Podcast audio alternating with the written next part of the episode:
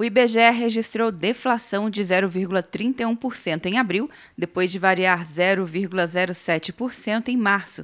A inflação oficial do país, medida pelo IPCA, Índice Nacional de Preços ao Consumidor Amplo, chegou ao menor patamar desde agosto de 1998. De acordo com o gerente da pesquisa, Pedro Kislanov, a redução da gasolina foi responsável pelo maior impacto negativo no IPCA do mês passado no grupo Transportes. Cuja queda foi de 2,66%, impactado aí pelo recuo nos preços dos combustíveis e, em particular, da gasolina, que caiu 9,31%, né, com menos 0,47 ponto percentual. Além dos transportes, os grupos artigos de residência, habitação, saúde e cuidados pessoais também contribuíram para a deflação.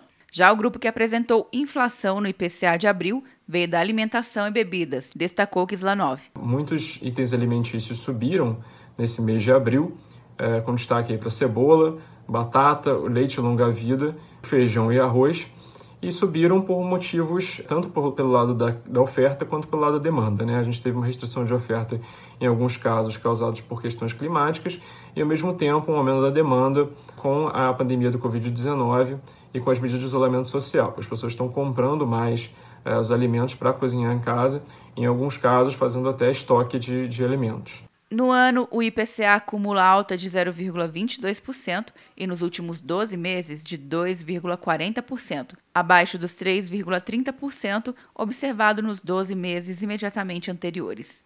Quer um ano sem mensalidade para passar direto em pedágios e estacionamentos? Peça a Veloy agora e dê tchau para as filas. Você ativa a tag, adiciona veículos, controla tudo pelo aplicativo e não paga mensalidade por um ano. É por tempo limitado. Não perca. Veloy. Piscou, passou. De Brasília, Luciana Castro.